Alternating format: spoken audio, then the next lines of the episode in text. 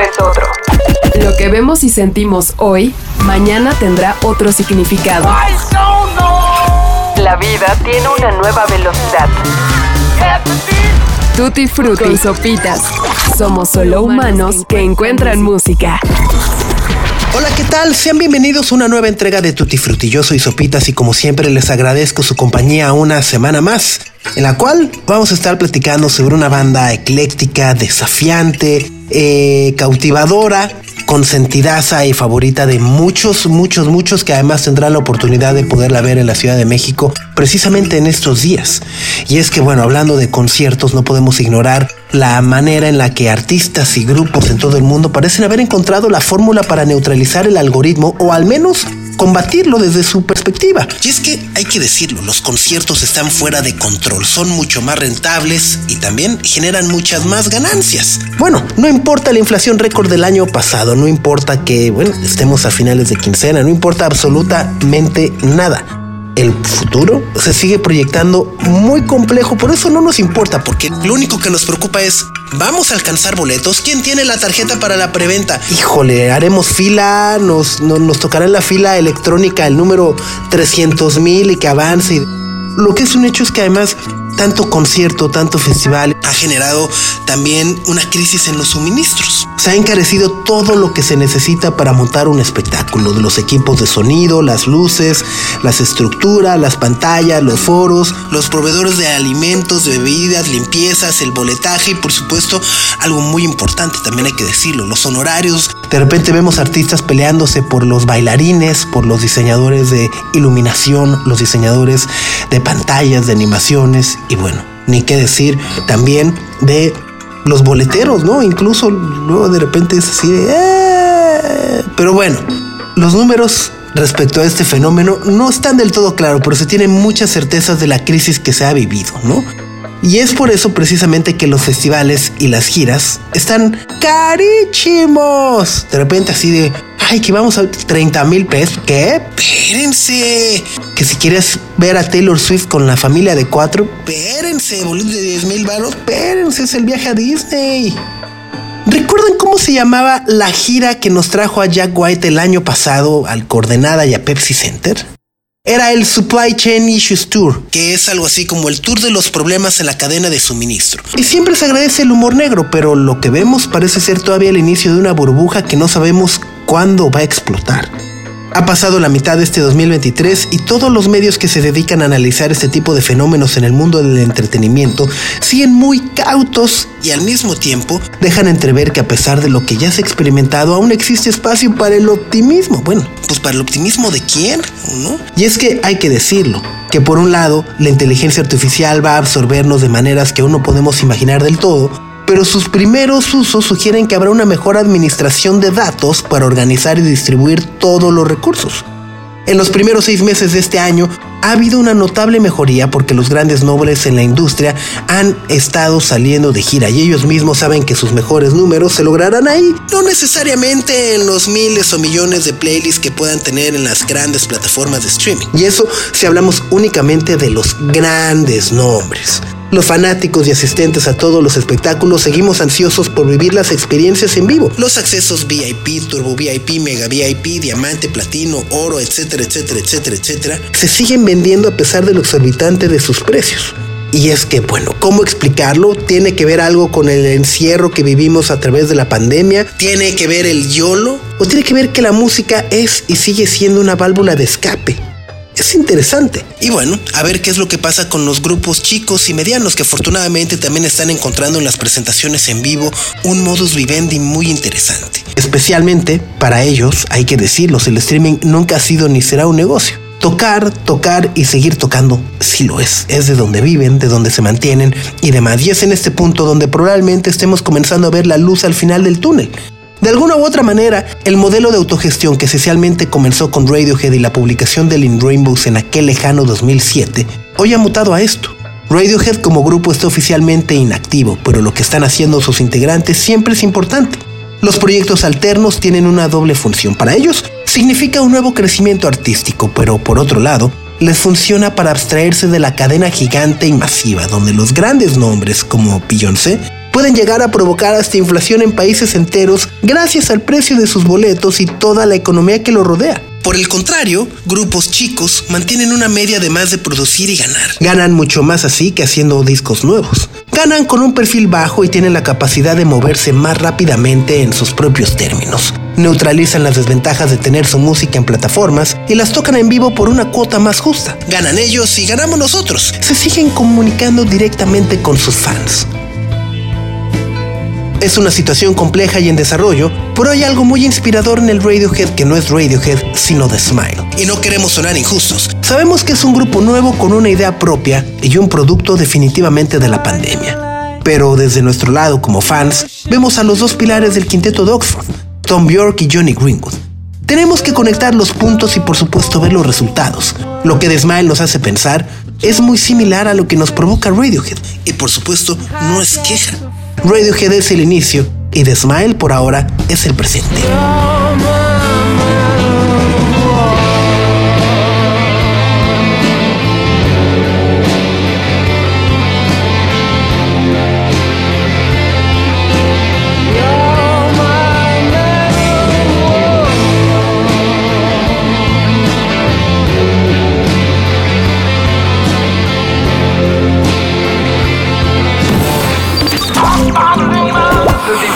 Con sopitas.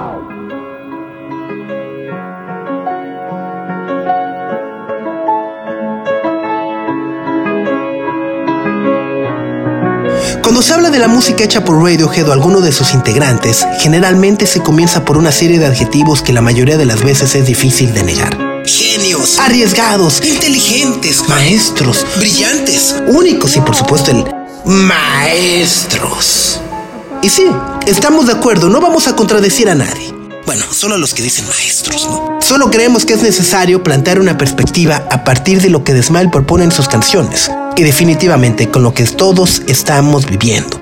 Tom Bjork a lo largo de su vida artística ha sido un sujeto independiente que difícilmente puede clasificarse nunca estuvo en la batalla mediática del Britpop junto a Oasis, Blur, Pulp o cualquier otro grupo que se les ocurra de los 90. Su discreción y el mensaje directo de sus letras ha sido un arma sumamente poderosa para el crecimiento de su popularidad y permanencia. Radiohead no es un grupo que suena en fiestas, antros o bodas. Bueno, ya como a las 5 o 6 que pone el azotado el el clip, compa.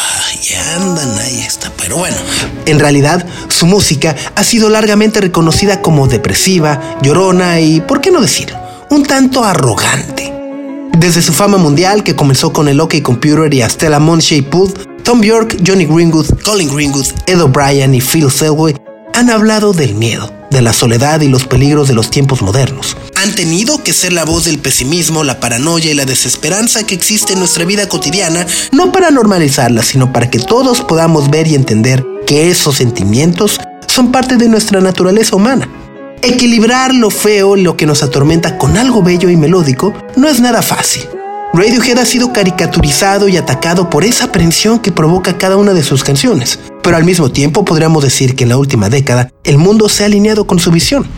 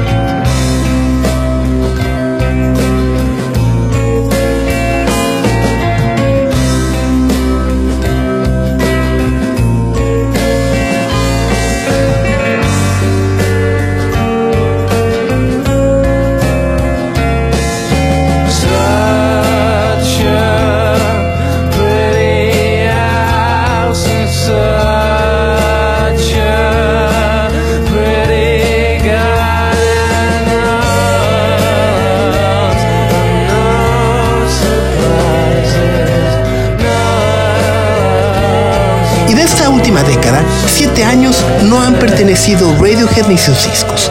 han desaparecido de manera práctica y efectiva para que suceso tras suceso dé un poquito más de razón y lógica a todo lo que alguna vez cantaron. Llegaron los 20 años del OK Computer, del Kid A, del Amnesia y más recientemente del Hate to the Thief. Han puesto en perspectiva su propia obra y su propio discurso. Lo han ampliado y nos han recetado viejas canciones disfrazadas de nueva y en medio de estos años, cada uno ha podido encontrar su voz.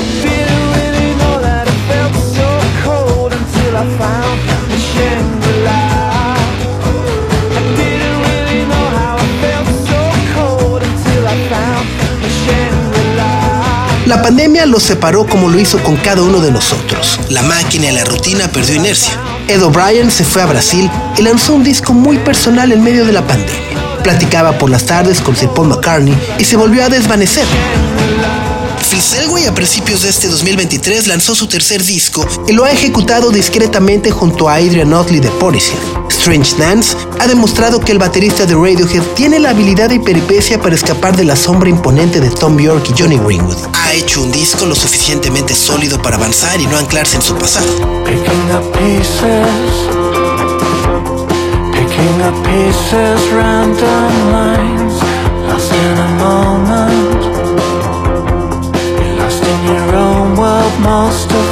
Colin Greenwood, por su parte, tiene agendado todo el otoño para girar al lado de nada más y nada menos que Nick Cave y Warren Ellis.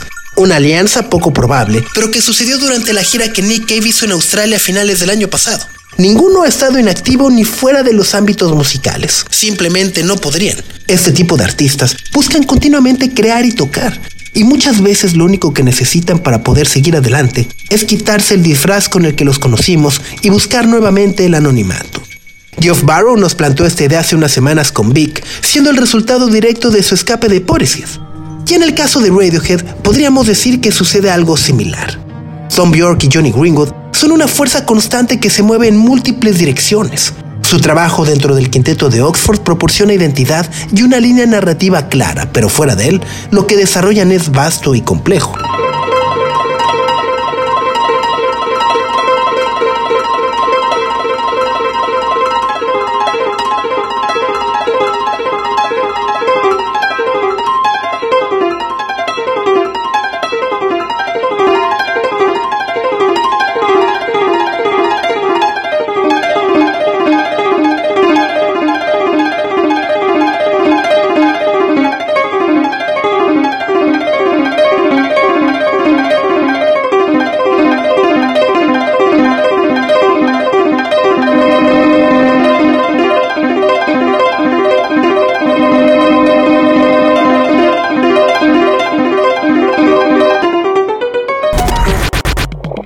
Smile, contrario a cualquiera de los discos solistas de Tom York o las bandas sonoras de Johnny Greenwood, fue una respuesta más cínica y explícita al pasado inmediato y el terrible presente que se vivió durante el 2020 y 2021. La pandemia había puesto al descubierto aún más la incompetencia de nuestros gobernantes. Tom York lo vio y decidió hacer una banda rindiendo un homenaje a Ted Hughes con su poema titulado precisamente así, The Smile, tal y como lo explicó él mismo en el 2021 durante el debut de la banda en Glastonbury.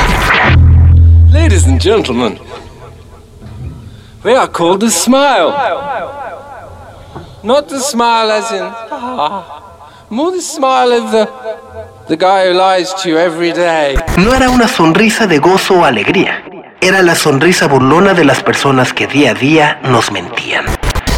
Y aunque hay otras líneas que hacen referencia al poeta William Blake respecto a la doble naturaleza de la humanidad, el de Ted Hughes fue el que articuló todo el concepto y fue confirmado directamente por Tom Bjork.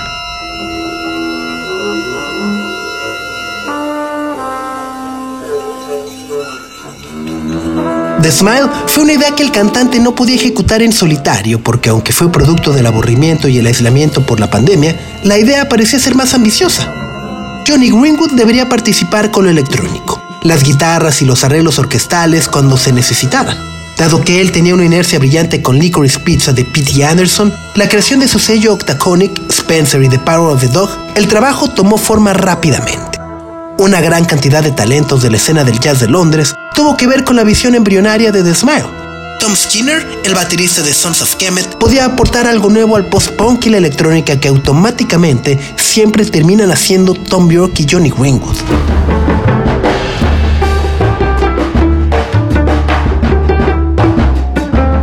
El afrobeat y el jazz de Son of Kemet fueron canalizados para lograr un sonido muy familiar y al mismo tiempo único.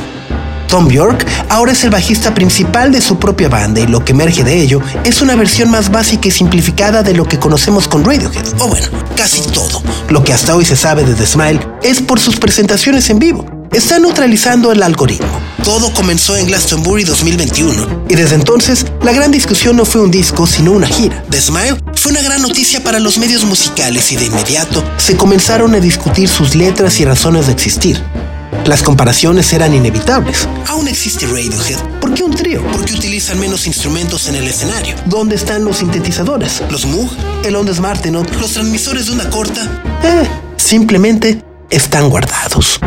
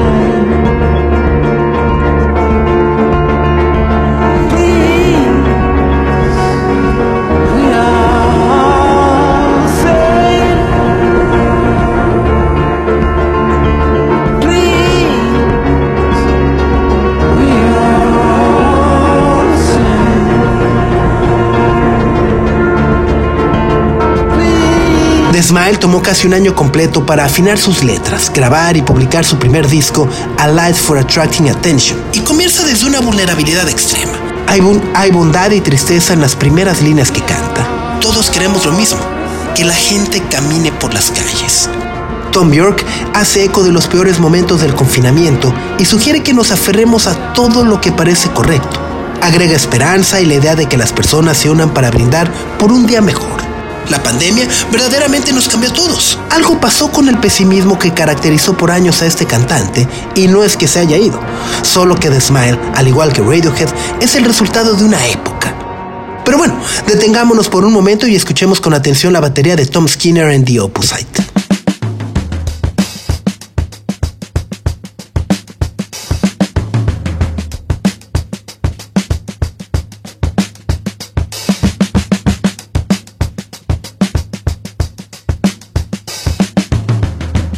Este es el verdadero detonante de todo lo que significa The Smile. Tom Skinner para muchos, incluyéndonos, ha sido una verdadera revelación porque ha aportado a la dinámica York Greenwood algo que no es tan evidente. La libertad, soltura y confianza que da el jazz aplicada a una banda de rock.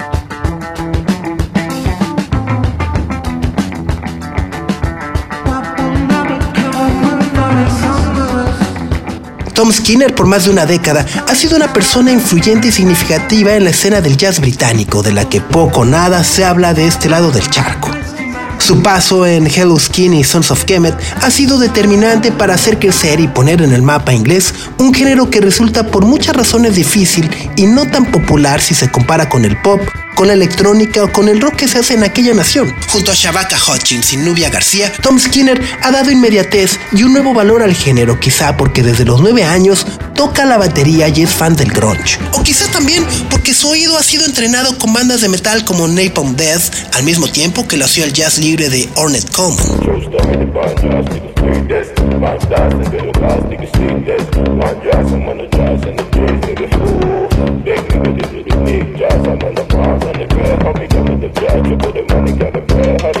Tom Skinner comenzó a dar conciertos desde los 18 años en el Jazz Café al norte de Londres. Al mismo tiempo, Radiohead lanzaba OK Computer. Es un erudito tan competente como Tommy Johnny, pero con una mente más suelta para improvisar y dejarse llevar por su instrumento.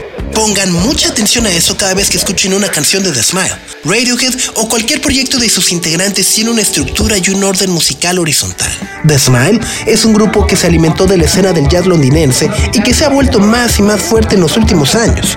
Es también el resultado de varios experimentos de un hombre que ha buscado en la música clásica una conexión con la modernidad.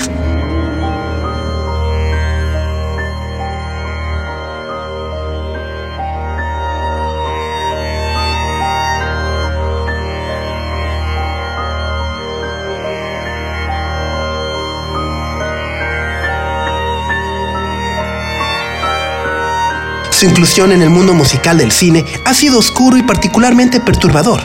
Lleva buena parte de su vida dedicado a ello. Radiohead cambió cuando Greenwood comenzó en Body Song y ha sido maestro y guía para el mismo Tom York cuando hace apenas unos años hizo Suspiria. Johnny Greenwood tiene una predilección por las orquestas y las atmósferas tensas.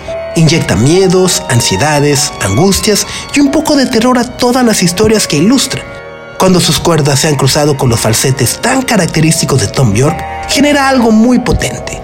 ¿Recuerdan el final de Daydreaming? Este multiinstrumentista siempre parece tener un arreglo o solución electrónica a las imágenes que veo, a las palabras que canta Tom York.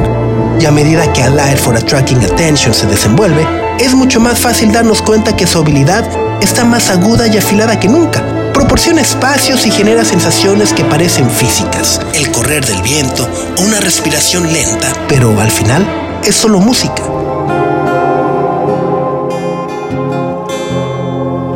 Lo emocionante de estas canciones, aparte de lo musical, es su habilidad para señalar los problemas más graves que vivimos. Los multimillonarios que día a día utilizan el miedo para generar más y más dinero, los hombres que cometen atrocidades y siguen siendo estrellas de televisión, las esperanzas y los sueños de jóvenes devorados por intereses poderosos, la devastación ambiental y el desdibujo de las estaciones, pero paradójicamente comenzando y terminando con una nota esperanzadora y optimista, con la canción que precisamente escuchamos de fondo.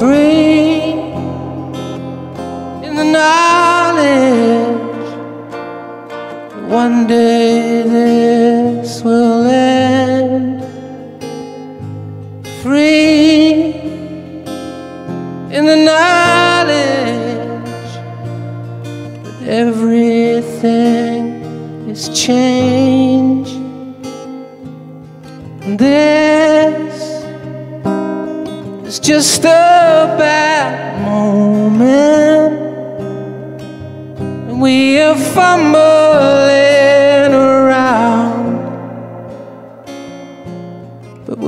get caught like that.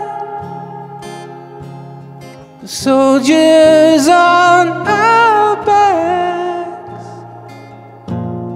We won't get caught like that. Algún día esto terminará, y para bien o para mal, todos estamos juntos en esto. Mientras analizábamos a The Smile para este episodio, llegó un nuevo sencillo que reafirmó toda la idea que tenemos sobre ellos. Bending Hectic, una canción que ha sido ejecutada en vivo desde hace meses y que fue lanzada oficialmente en su versión de estudio. Grabada en los estudios Abbey Road de Londres, esta balada aparentemente suave y genérica es todo menos eso. Nigel Godrich se baja como productor y permite el ascenso de un nuevo talento. Sam Pritz Davis toma el control y muestra lo que será el segundo disco de The Smile. Algo tan brillante que podría no solo retrasar un eventual regreso de Radiohead, sino ser el verdadero inicio de una nueva etapa y sin retorno para Tom York, Johnny Greenwood y Tom Skinner.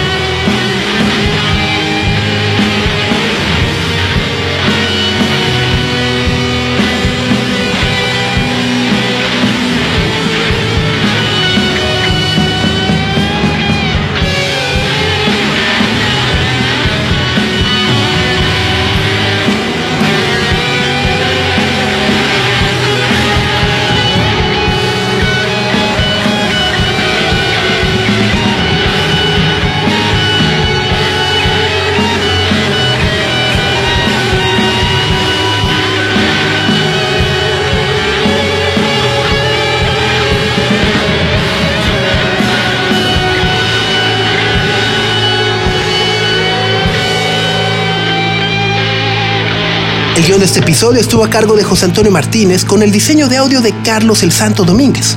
Yo soy Sopitas y nos escuchamos la próxima semana. Súbale al volumen. Adiós. El tiempo es otro. Lo que vemos y sentimos hoy, mañana tendrá otro significado. La vida tiene una nueva velocidad. Tutti Frutti Sopitas. Somos solo humanos que encuentran música.